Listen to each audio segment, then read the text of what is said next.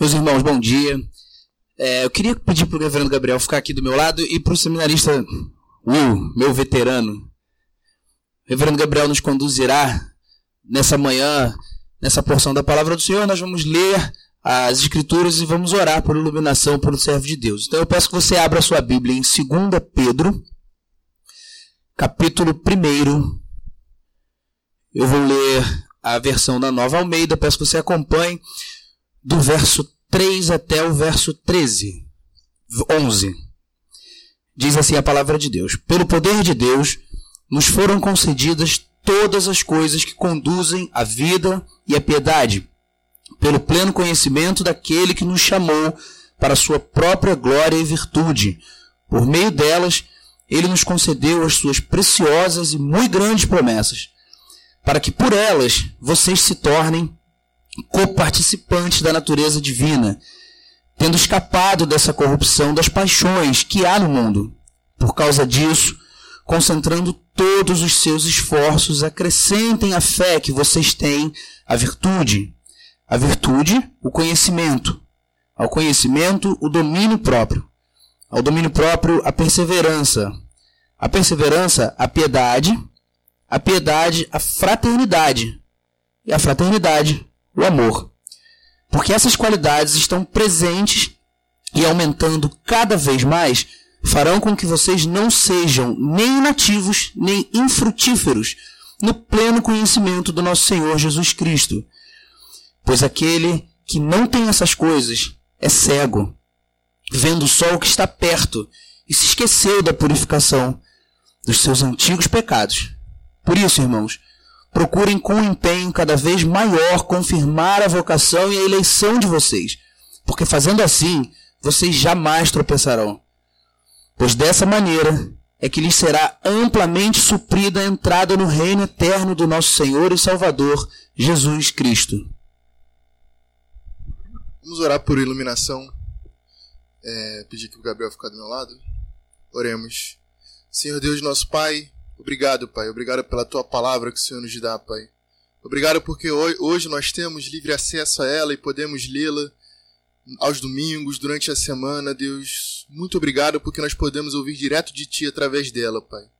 Senhor, ilumine agora o pregador, Pai, ilumina a mente da Tua igreja para que possam compreender aquilo que vem de Ti, Senhor. Em nome de Jesus eu te peço isso, que as palavras do lábio, do, dos lábios do pregador e o meditar do coração da sua igreja sejam agradáveis a Ti é que eu te peço e oro em nome de Jesus. Amém. Temos dominicalmente aprendido, por meio da segunda carta que o apóstolo Pedro escreveu sobre vida cristã. Sobre vida cristã. E temos conversado, à medida que avançamos no texto, que se encontra no contexto mais amplo que lemos aqui, dos versos de 3 a 11, temos nos concentrado em cada uma das virtudes ou qualidades que denotam o que é a vida cristã e que estão listadas nos versos de 5 a 7. E o nosso intuito nessa manhã, à medida que conversaremos sobre qual a ordem da vida cristã, qual o rumo da vida cristã e qual a evidência da vida cristã, é entendermos, à luz do contexto geral, do que estamos falando dominicalmente sobre cada uma destas virtudes, sobre cada uma destas qualidades, como você deve conjugá-las na sua vida de maneira que você possa viver dando testemunho da graça de Deus no seu coração, de forma a glorificar o nosso maravilhoso Senhor Jesus. A ordem da vida cristã, o rumo da vida cristã e a evidência da vida cristã. Temos então conversado sobre essas qualidades e temos ouvido, já conversamos sobre a fé sobre a virtude, o conhecimento, o domínio próprio. E há um risco, irmãos, e aí é com isso que eu quero dizer sobre a ordem da vida cristã. Há um risco muito grande, há um risco muito grande de nós querermos que a chuva caia sem ter nuvens. Um dos motivos de eu ter chegado um pouco atrasado é que na zona sul da nossa cidade houve um completo alagamento dos quarteirões próximos da minha residência. Não dava para sair nem com carro. Fruto aí do da má administração dos nossos governantes e da nossa falta de educação que sempre, né, joga tanto lixo onde a gente não tem que jogar. E por vezes nós queremos que a chuva caia sem haver nuvens. Ou então, numa outra expressão, colocamos a carroça na frente dos bois. E confundimos qual a ordem correta que deve existir para que eu e você tenhamos uma vida cristã. E essa confusão é uma confusão extremamente presente porque todas as religiões, todas as confissões partem deste tremendo equívoco. E vou além, a ordem necessária e correta é a ordem da qual a sua vida depende. O que estamos falando? Pedro aqui está chamando a igreja, Pedro está aqui escrevendo a igreja, Pedro não está aqui falando para aqueles que estão de fora. As duas cartas de Pedro, tanto a sua primeira quanto a segunda, são entendidas pelos estudiosos como cartas para os cristãos na diáspora. Pedro está escrevendo para a igreja, basicamente judeus convertidos ao evangelho, e que não mais estavam em Jerusalém, mas por conta das perseguições, por conta daquilo que nós vemos escrito no livro de Atos, começam então a propagar o evangelho ao longo das cidades e das nações próximas a Israel. E ele, escrevendo aos nossos irmãos no passado que não mais estavam num contexto de segurança e familiaridade, Agora precisam testemunhar, precisam viver, precisam dar testemunho para aqueles que não tinham familiaridade com as promessas do Antigo Testamento. Que não tinham ainda ouvido sobre quem era esse Jesus de Nazaré, crucificado e ressurreto ao terceiro dia, o qual subiu aos céus e prometeu voltar. E ele nos chama a viver todas estas virtudes aqui. E eu não sei quanto a você, mas às vezes vendo textos que falam como eu e você devemos viver, devemos viver, se nós formos muito sinceros com a nossa vida, a gente fica em crise. Porque diante do comando de viver, vou dar um exemplo aqui. Ao conhecimento nós devemos somar o domínio próprio. Vou dar um exemplo muito simples aqui. Quantas vezes você, que sabe sobre um determinado assunto, porque você estudou, porque você leu, porque você se qualificou, e vem alguém que fala uma besteira homérica, e você fala, não, não é assim. É desse jeito. Ah, mas não sei que ela. Não, não, mas. Não é assim, é assim. Não, mas não sei o que, não sei o que. E você começa a ter vontade de esganar outra pessoa. Então assim, vem cá, quem estudou aqui esse negócio fui eu.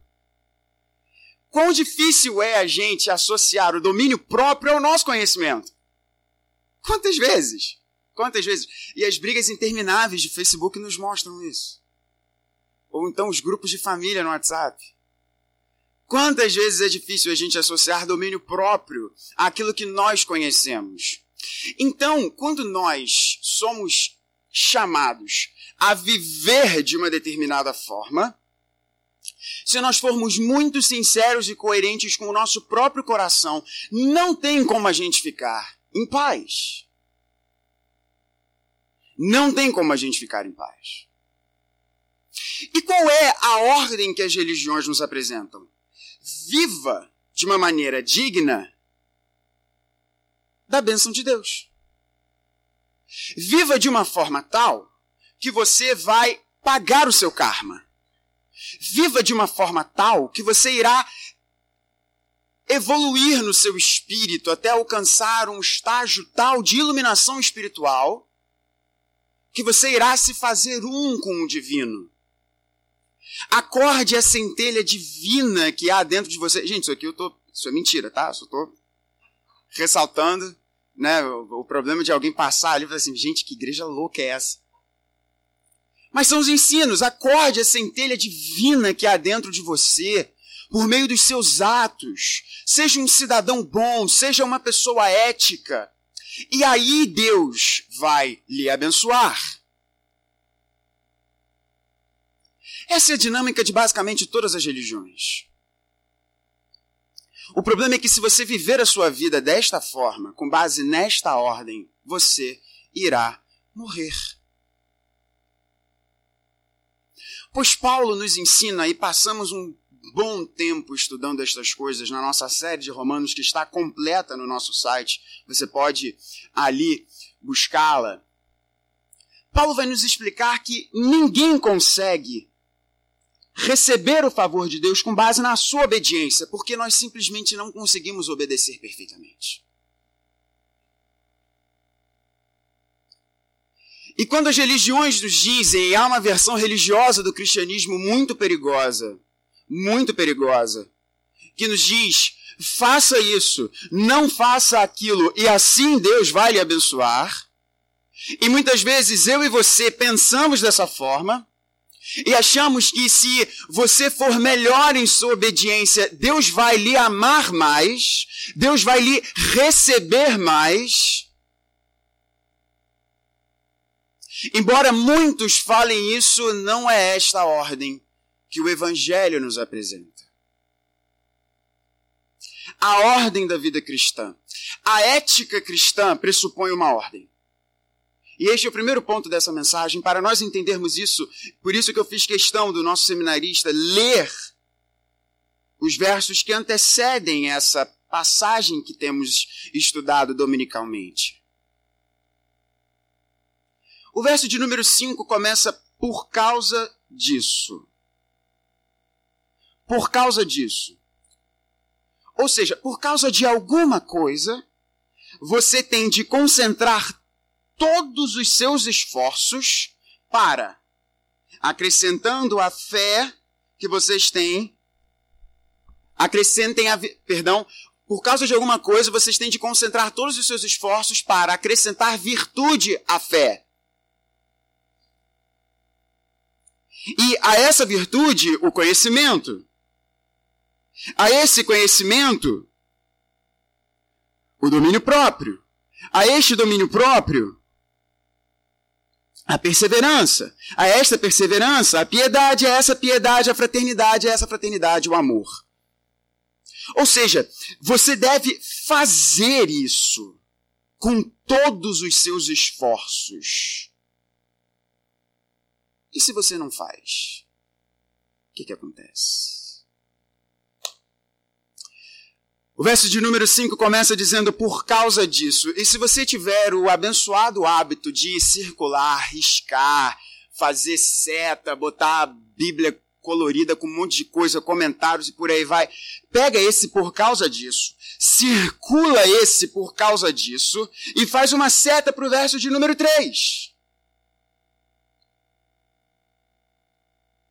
E aí nós vamos entender qual é a ordem que é pressuposta na ética cristã. Ou seja, você deve viver de uma determinada forma. Mas você deve viver de uma determinada forma por causa de uma coisa. E a razão pela qual eu e você devemos concentrar todos os nossos esforços para vivermos de uma determinada maneira é porque no verso de número 3 nós somos apresentados a seguinte e gloriosa realidade. Pelo poder de Deus nos foram concedidas todas as coisas que conduzem à vida e à piedade, pelo pleno conhecimento daquele que nos chamou para a sua própria glória e virtude. Essa é a ordem da qual a sua vida depende. A ética cristã, ela pressupõe uma ordem. A ordem é o que Deus fez. E o que Deus fez é o que define quem você é. E, portanto, quem você é, à luz do que Deus fez, é o que vai trazer combustível e razão para você fazer o que você tem de fazer. Se você não tiver muito claro isso na sua cabeça, embaralha a coisa toda. Porque não é a disciplina que irá mudar o seu coração. Eu vi uma palestra muito interessante no TED. TED é aquela galera inteligente que se reúne num cenário bacana para falar coisas legais. Às vezes. Eu acho interessante do TED aqui, todos eles falam iguais, de forma pausada e tal, e todo mundo pausando como se, fosse, como se fossem as pessoas mais geniais do mundo. Eu vi uma palestra no TED essa semana dizendo sobre como você pode mudar o seu comportamento. E as dicas ali eram dicas interessantes. Você pode mudar o seu comportamento por meio da disciplina. A ideia era você mudar o seu comportamento por meio dos hábitos. Isso, na verdade, é até aristotélico. Você muda os teus atos se habituando a agir de uma determinada forma. Portanto, se você quer mudar os seus atos, seja disciplinado. O problema é que isso não vai mudar o seu coração. Você pode ser acostumado a agir de uma forma, mas isso não irá mudar as motivações pelas quais você age de uma determinada forma ou de outra. Porque o que irá mudar o seu coração é o poder de Deus que concede a você todas as coisas que conduzem você à vida e à piedade, e isso vem única e exclusivamente por meio daquele que nos chamou para a sua própria glória e virtude. Ou seja, o Evangelho é uma boa notícia. Uma notícia maravilhosa de que você não irá conseguir comprar o favor de Deus. Seja com dinheiro, seja com a sua obediência, seja com as suas muitas qualidades. É impossível comprar o favor de Deus. É necessário que essa ordem aconteça. É necessário que você entenda que, por causa de algo, você pode concentrar os seus esforços para viver de uma forma. E Igreja Presbiteriana do Jardim Guanabara, não nos esqueçamos. Deus nos faz para que nós possamos fazer. Se você viver a sua vida de uma determinada forma para então ser abençoado por Deus, sem entender que na verdade Ele chama você para Ele, muda o seu, o seu coração, coloca fé no seu coração. E isso vem por meio única e exclusivamente da cruz do nosso Senhor Jesus. Você não irá conseguir viver da forma que você tem de viver. Esse ponto é fundamental, irmãos pois a ética cristã tem como pressuposto uma transformação do coração. Os nossos atos não transformam o nosso coração. O nosso coração transformado produz atos. Não são os atos de justiça que tornam o nosso coração justo, mas o nosso coração, uma vez transformado e justificado por Deus, isso que irá produzir atos de justiça em nós. E eu trago à memória da igreja aquilo que Paulo irá nos dizer em Romanos 5, verso de número 6. Porque Cristo, quando nós ainda éramos fracos, morreu a seu tempo pelos ímpios. Dificilmente alguém morreria por um justo. Embora por uma pessoa boa, alguém talvez tenha coragem para morrer, mas Deus prova o seu próprio amor para conosco pelo fato de Cristo ter morrido por nós quando ainda éramos pecadores. Logo, muito mais agora, sendo justificados pelo seu sangue, seremos por ele salvos da ira. Porque se nós, quando inimigos, fomos reconciliados com Deus, mediante a morte do seu filho, muito mais, estando já reconciliados, seremos salvos pela sua vida.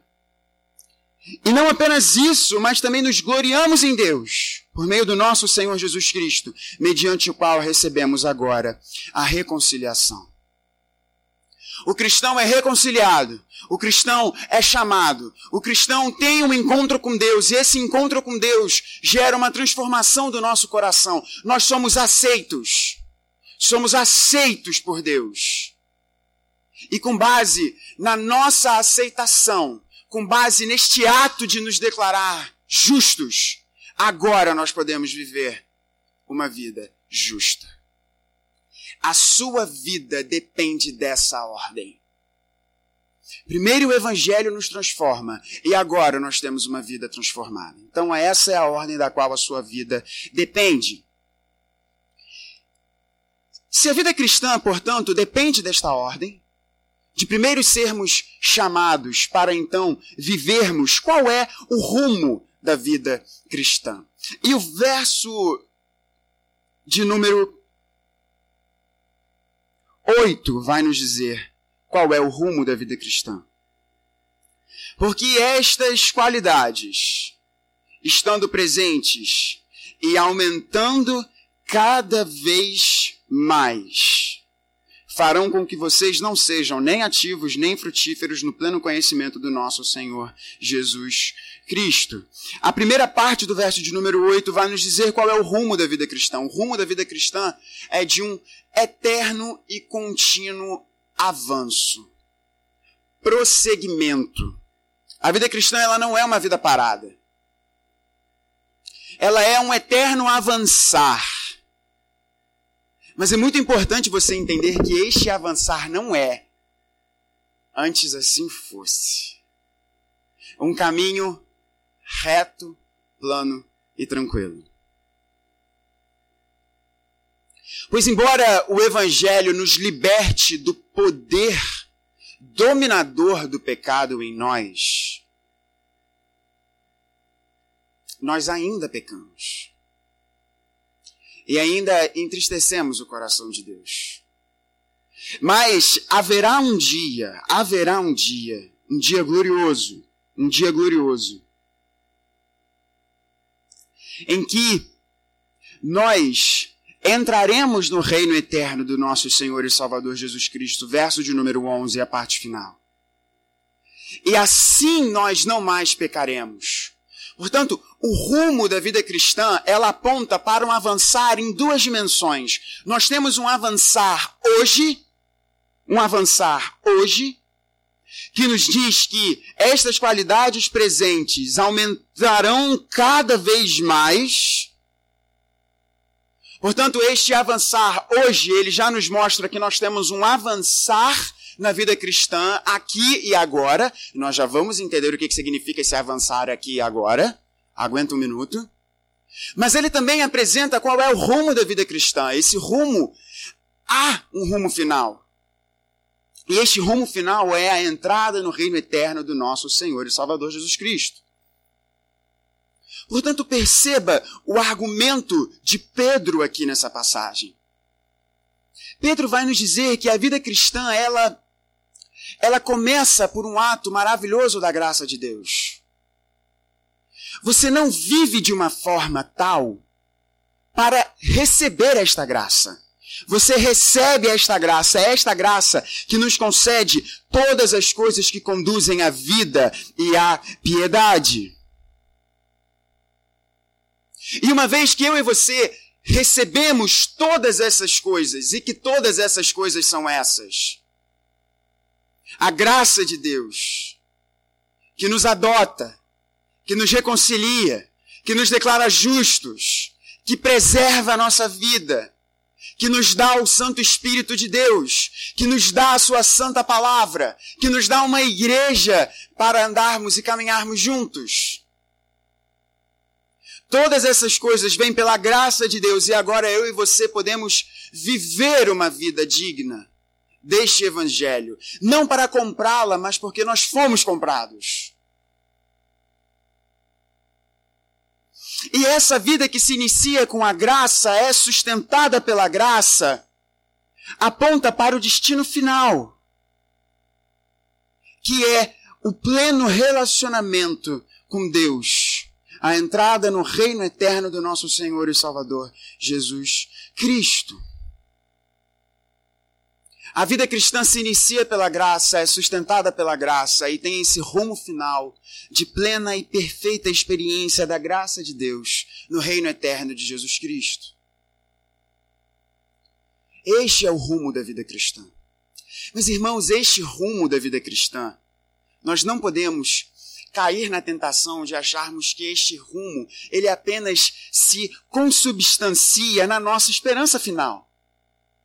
Porque não é apenas a entrada no reino eterno do nosso Senhor e Salvador Jesus Cristo. Porque essa entrada ela se dá hoje. Ela se dá agora. Eu e você nós já estamos no reino do nosso Senhor e Salvador Jesus Cristo. Ainda não experimentamos este reino da forma plena e perfeita, mas nós já estamos. Paulo vai nos dizer que a nossa pátria não é o Brasil. A nossa pátria está nos céus. O Brasil é o nosso campo de missão. Que desafio a missão no Brasil. Mas a nossa pátria está nos céus. E a vida cristã, ela avança hoje. Hoje. O verso de número 5 vai nos mostrar isso. E eu não vou enfocar cada um deles aqui, porque nós temos feito isso e a próxima mensagem provavelmente será ainda falando de forma pormenorizada sobre cada uma dessas qualidades. Mas é importante você entender o que, que Pedro está aqui falando. Pedro nos diz que estas qualidades elas vão se sobrepondo uma às outras e dando cheiro e cor a cada uma delas. E é muito interessante que ela começa com a fé.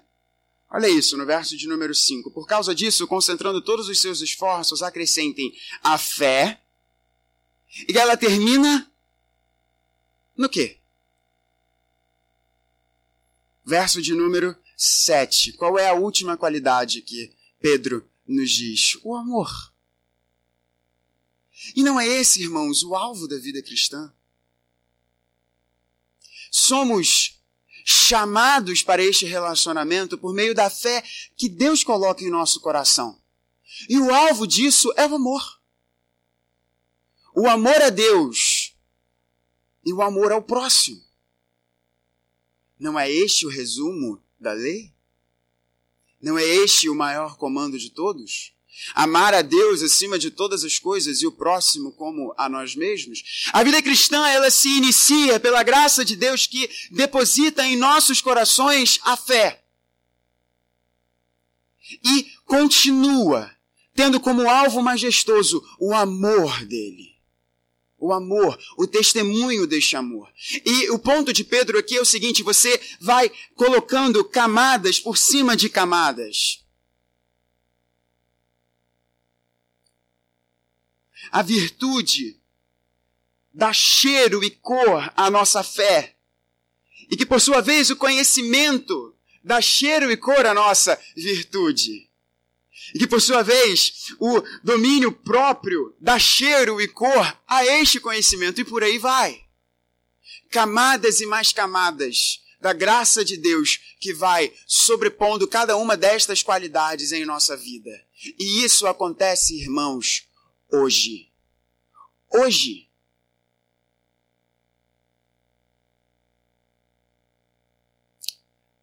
A vida cristã não é, não é, como já disse anteriormente, um caminho plano, cheio de rosas, flores cheirosas, belas como essas que estão aqui adornando o púlpito da nossa igreja o tempo inteiro. Se assim o fosse, a palavra de Deus não nos diria que por vezes nós passaríamos pelo vale escuro como a sombra da morte. Se fosse assim, o salmista não estaria comparando a sua vida a um deserto.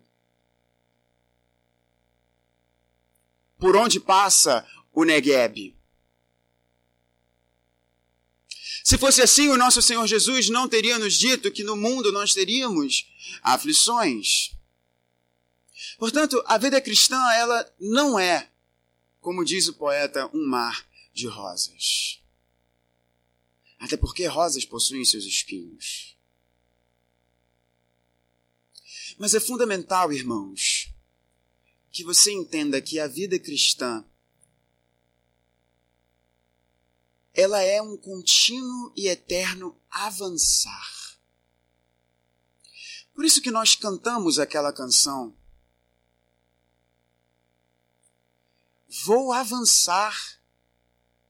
Eu vou vencer. Ninguém vai me deter. Por quê? Porque você é o fera, você é o champion, você é o você é o homem de ferro dos Vingadores, você é o cara. Por isso que ninguém vai te deter. Não. Ninguém vai te deter porque o alvo do cristão é Cristo. O alvo do cristão é Cristo. E pelo fato do alvo do cristão ser Cristo, este alvo não vem do próprio cristão, este alvo é colocado por Deus ali. Nada pode nos deter. Porque, ainda que na história da nossa vida, muitas vezes há pedras pelo caminho, Deus não nos faz subir uma escada. É, é, muito importante você ter isso, meu irmão. Nós não estamos subindo uma escada aos céus. A vida cristã e a ação do Espírito Santo em nós é como uma locomotiva. Deus pega a, espada, a escada que por vezes eu e você queremos construir para ir até o céu, coloca no chão e passa um trem por cima dessa escada. E não vai ser uma pedrinha ou outra que vai fazer o trem sair do seu caminho. A ação de Deus em nossa vida nos faz um perpétuo e contínuo avançar. Avançar. E isso é oriundo da graça de Deus. Da graça de Deus. E nós chegamos à conclusão dessa mensagem, então, uma vez tendo falado sobre qual é a ordem da vida cristã. A ordem da vida cristã é nos esforçarmos por causa de algo que antecede o nosso esforço. Cristão, você é chamado para se esforçar por conta de algo que antecede o seu esforço. Neste texto, nós vemos aqui o que, o que antecede o nosso esforço. Nos antecede a graça que nos dá todas as coisas pelas quais. Todas as coisas que nos conduzem à vida e à piedade. Essa é a ordem da ética cristã. Você faz porque algo antecede o teu esforço. E este algo que antecede o teu esforço é a graça de Deus. Essa é a ordem da vida cristã, essa é a ordem da ética cristã. A ética cristã não pressupõe um fazer, a ética cristã pressupõe um transformar. E esse transformar de corações é o que Deus faz por nós, e nós iremos celebrar isso em instantes. A vida cristã, ela tem um rumo. Este rumo é sim o destino final o gozo eterno de Deus que nos é apresentado no verso de número 11. Mas esse, essa vida cristã, ela tem um rumo hoje. Esse rumo é o contínuo avançar, o crescimento de todas estas qualidades que denotam o que é a vida cristã. E estas qualidades estão aqui nos versos de número 5 a 7. E concluímos dizendo quais são as evidências dessa vida cristã. Quais são as evidências da vida cristã? E isso é um ponto muito importante. A parte B do verso de número 8 vai nos dizer. Perdão, vamos ler desde o, desde o início do verso 8. Porque essas qualidades, estando presentes e aumentando cada vez mais, o rumo hoje da vida cristã, essas qualidades elas estarão presentes e elas irão aumentar cada vez mais. O foco da vida cristã, portanto, é um crescer em virtude, em fé, em conhecimento, em domínio próprio, em perseverança, em fraternidade e sumamente no amor. Farão algo. E aí está a evidência da vida cristã. farão com que vocês não sejam nem inativos, nem infrutíferos no pleno conhecimento do nosso Jesus, do nosso Senhor Jesus Cristo. Farão com que vocês não sejam nem inativos, nem infrutíferos. Qual é a evidência da vida cristã? A evidência da vida cristã é a ação e o fruto. Se essas qualidades, que vêm por força da graça que antecede o surgimento dessas qualidades, e se estas qualidades, estando presentes, vão fazer com que nós não sejamos nem inativos, nem infrutíferos, se nós pensarmos no contrário do que Pedro está aqui nos dizendo, estas qualidades irão nos fazer ativos e frutíferos. Vocês já pararam para pensar como que nós temos o mito do não julgar? E não é isso que Jesus fala. Jesus fala: não julguem porque vocês vão ser julgados. A partir do momento que a gente julga alguém, a gente abre espaço para sermos julgados. E na imensa maioria das vezes, Jesus é muito sábio. Ele fala isso porque, meu irmão, se a gente começar a querer julgar os outros, a pessoa fala assim, cara, irmão, olha para você. Ninguém está em condição aqui de julgar plena e perfeitamente o outro, porque todos nós somos pecadores. A diferença é que uns são redimidos pela graça de Deus e outros não. Por isso que o único que pode fazer isso de forma plena e perfeita é Cristo. Mas ele diz que nós podemos julgar pelos frutos. E Cristo nos diz pelos frutos. Vocês serão conhecidos e vocês conhecerão os outros. Pelos frutos. A evidência da vida cristã é aquilo que essa raiz plantada no reino da graça de Deus, essa raiz sendo alimentada por meio da palavra maravilhosa dela e da comunhão com os santos, irá gerar frutos. Frutos, e estes frutos serão frutos de justiça, serão frutos abençoados. E eu pergunto a vocês como frutos poderão ser saudáveis se a raiz é podre? Como poderemos colocar a carroça na frente dos bois? Como poderemos ter chuva sem nuvens? Frutos santos pressupõem uma raiz santa. No verso Perdão, no verso de número 10, Pedro irá nos dizer: Por isso, irmãos, procurem com empenho cada vez maior confirmar a vocação e a eleição de vocês. Procurem confirmar a vocação e a eleição de vocês. Ora, quem é que vocaciona? Quem elege? Deus. Deus realiza essas coisas. Mas a nós, a nós, cabe o esforço de procurarmos confirmar isso. É, pastor, o que, que Pedro está querendo dizer aqui? Porque assim, se não é Deus que chama, se não é Deus que elege, como é que o cristão confirma alguma coisa ou outra? O confirmar aqui está no sentido de dar evidências e de sabermos em nosso coração que nós somos filhos de Deus. Paulo irá nos dizer que isso acontece por meio da ação maravilhosa do Espírito Santo, que testemunha em nosso coração que nós somos filhos de Deus. O Espírito testemunha em nosso espírito que nós somos filhos de Deus. Mas, irmãos, esse testemunhar, ele não fica restrito à solitude do nosso coração. Ele necessariamente desemboca em atos. Desemboca em atos. Vou dar um exemplo um casal que é muito precioso ao meu coração. Rebeca e Mateus. Supondo que a Rebeca diga que ama o Mateus, que ama o Mateus. Mas todos os dias de manhã a Rebeca acorda o Mateus jogando um balde de água fria nele. Uma, de uma forma mais ou menos, né? Então. Ah, sustinho. Supondo que o Mateus diz que ama a Rebeca, mas todos os dias ele profere para elas palavras desrespeitosas. Supondo que Rebeca e Mateus digam um para o outro que o amam, mas ao invés de carinho, dão um ao outro socos e chutes. É, tem alguma coisa errada nesse negócio, não tem? Certamente tem. Se você pensou que não tem nada errado, meu irmão, tem alguma coisa muito errada no seu coração.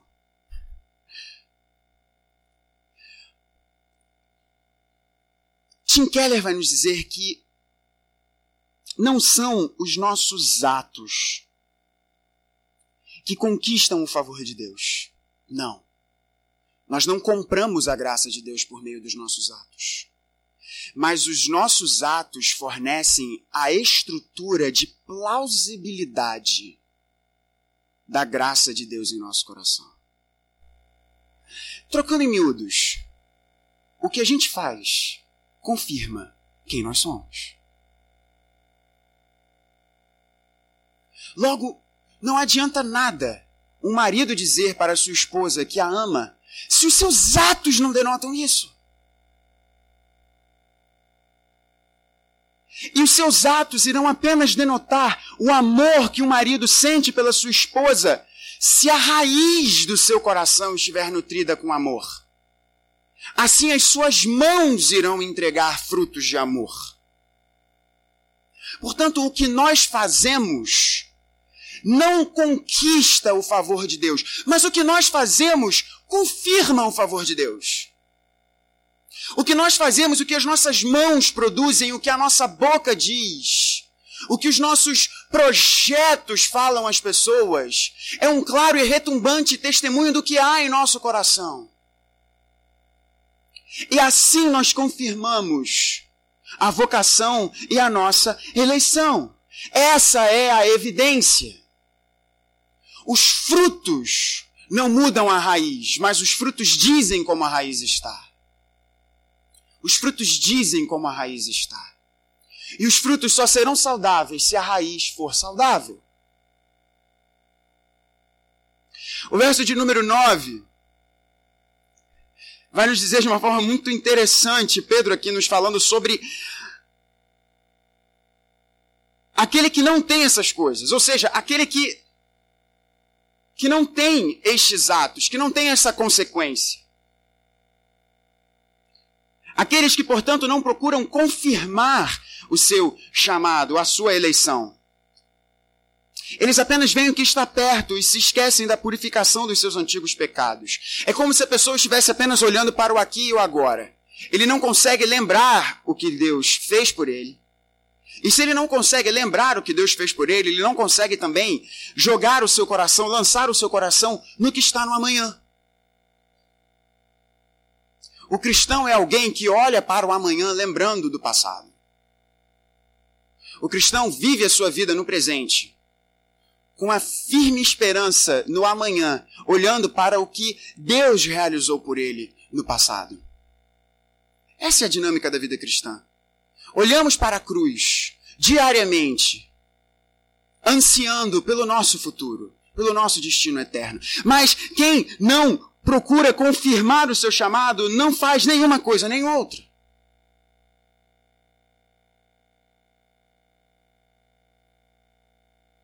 E isso só pode acontecer, irmãos, por causa dessa mesa.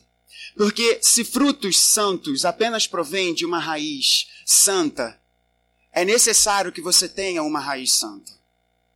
E isso apenas acontece por aquele que é a verdadeira vinha, aquele que é a verdadeira videira. João 15, Jesus nos diz: Eu sou a videira, vocês são os ramos. E o profeta Isaías compara Israel com uma videira. E Deus, sendo o cuidador, aquele que ama essa videira, aquele que ama essa vinha, aquele que cuida dela. E o profeta Isaías, no capítulo de número 53, vai nos dizer que o servo sofredor de Deus, ele é cortado da terra dos viventes. Para que eu e você tenhamos uma raiz santa, que irá gerar frutos santos, foi necessário que Cristo, que é a verdadeira videira, fosse cortado, separado do relacionamento com o Pai, para que eu e você fôssemos plantados e enxertados na verdadeira videira, que é Ele mesmo. E essa é a glória do Evangelho. É isso que irá nos dar poder para vivermos como eu e você temos de viver. Essa é a glória do Evangelho. Essa é a celebração da mesa, a quem eu convido os presbíteros para virem à frente e participarmos dessa, dessa mesa gloriosa, concluindo a nossa celebração nessa manhã. Para que eu e você possamos confirmar o nosso chamado, foi necessário que esse chamado acontecesse. Para que eu e você pudéssemos viver todas essas características da vida cristã, foi necessário que você fosse trazido para perto. E este trazer para perto significa a separação de Jesus. Na cruz, Jesus foi separado do Pai para que você fosse trazido para perto. Na cruz, Jesus foi cortado para que você fosse plantado. Na cruz foi necessário que Jesus se tornasse a nossa desobediência, para que você agora possa viver concentrando todos os seus esforços para acrescentar à fé a virtude, a virtude, o conhecimento, ao conhecimento, o domínio próprio, ao domínio próprio, a perseverança, a perseverança, a piedade, a piedade, a fraternidade, a fraternidade, o amor. Para que você possa confirmar o seu chamado, foi necessário que se confirmasse o plano eterno de Deus, de antes da fundação do mundo, dizer que haja cruz e houve cruz. Que Deus nos abençoe.